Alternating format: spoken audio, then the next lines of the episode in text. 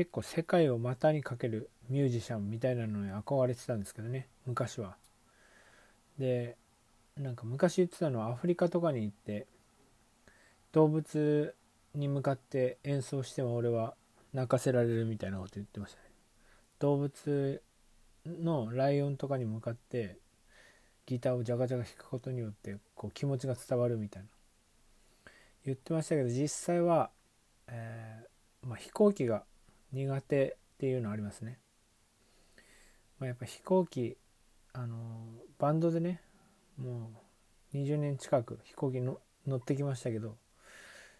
20年も経ってないけどまあ飛行機慣れない。あの頭痛くなるんですよね。あとあの吐き気がするっていう。酔っちゃうんですよね。あの揺れに。だからだいぶコンディション整えて乗んないと飛行機に乗れないのでやっぱり前日に飛行機乗る前日に打ち上げでお酒とかになるとこう楽しめないとこありますねその飲み会をね。あんまり酔っ払ってまあ遅夜遅くなって睡眠が短くなるのも気になるし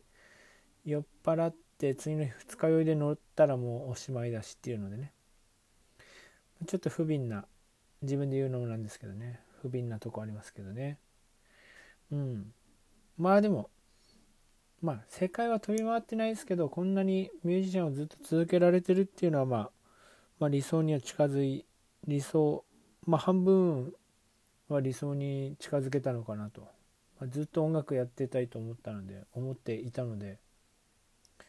いやどこから目線まあ20年前から目線みたいな話に今急になっちゃいましたけど、まあ、今から、まあ、未来を見て理想っていうねなんだろうな結構うんやっぱりねもっともっとね音楽曲作っていきたいっていうのも本当にありますね。まあ、それは理想っていうか現実にしていきたい。まあ、これからでも世界を飛び回るミュージミュージシャンになれるかないや飛行機がなだからこのやっぱり飛行機がなっていうのはあります。ありがとうございます。